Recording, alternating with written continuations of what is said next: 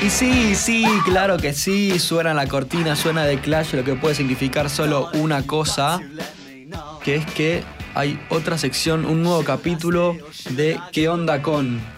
En este caso, como bien saben, vamos a hablar del cuento de Maiko, que si son ordenados y vienen siguiendo los podcasts de cuando tengo tiempo, es el que deberían haber escuchado último. Es algo que les haya gustado mucho quizás mañana y lo hayan repetido muchas veces, que también puede ser porque es un cuento lindo, pero la idea es que vayan siguiendo el cronograma de los capítulos que uno va pensando, ¿no?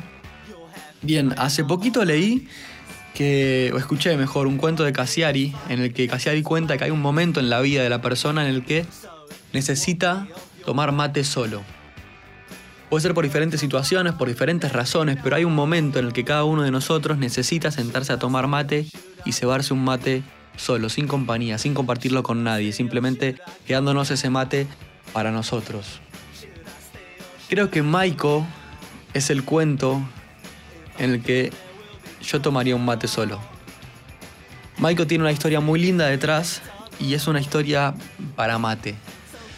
A Maiko lo conocí en Córdoba en un viaje hace ya varios años, em, donde fuimos a la localidad de Maldonado, una localidad muy humilde, muy pobre, y allí nos llevaron a un taller, un taller de oficios, donde se realizaban diferentes tipos de, artesanías.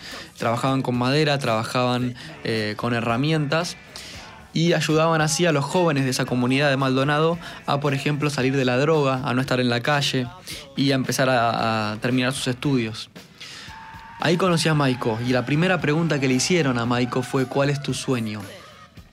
En el momento supe que iba a ser una respuesta difícil. En el contexto de Maiko quizás la palabra sueño no estaba presente en su día a día y por primera vez se le aparecía la posibilidad de, cumplirlo o de responder a esa pregunta diciendo quiero hacer cualquier cosa, quiero ser, como dice el texto, astronauta, jugador de fútbol, bailarín, cualquier cosa podría haber sido Maiko.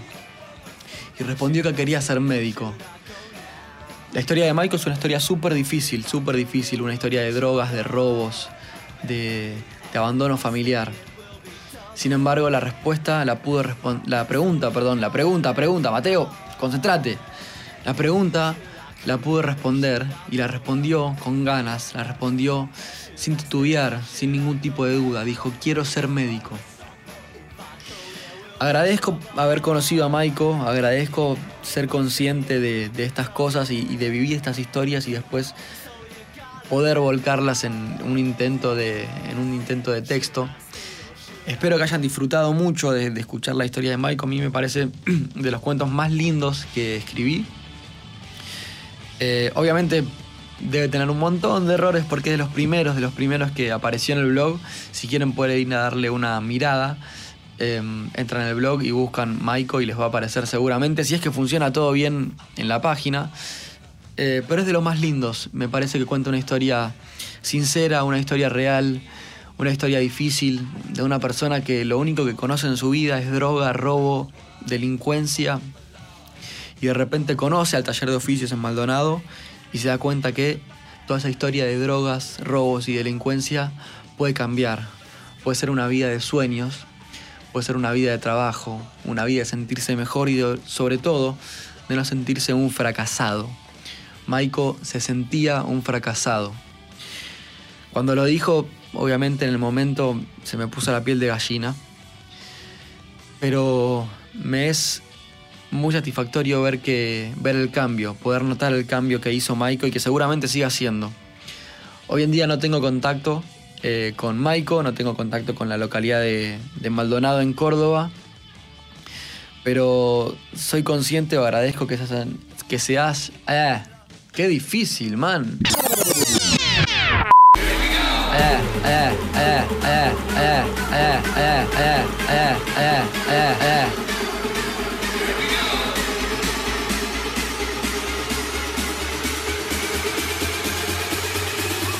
Qué difícil, man. Difícil, man.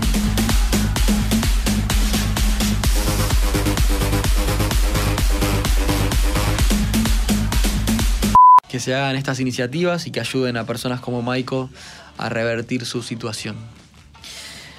En fin, em, el siguiente capítulo va a ser de nuevo un texto que es mi ventanita, que es muy personal, quizás de los más íntimos que van a encontrar en mi blog. Y después ya se termina la primera temporada de Cuando Tengo Tiempo Podcast. Espero que lo hayan disfrutado. Y si tienen alguna pregunta, no duden de escribirme. Síganme en, en Instagram, que ahí voy a estar abarcando más, más información, más fotos, más todo. Y disfruten, disfruten que... No sé, no sé qué voy a decir. Em, nada, esto lo estoy haciendo ahora que llegué temprano al trabajo, así que lo hago cuando, cuando tengo tiempo. Adiós.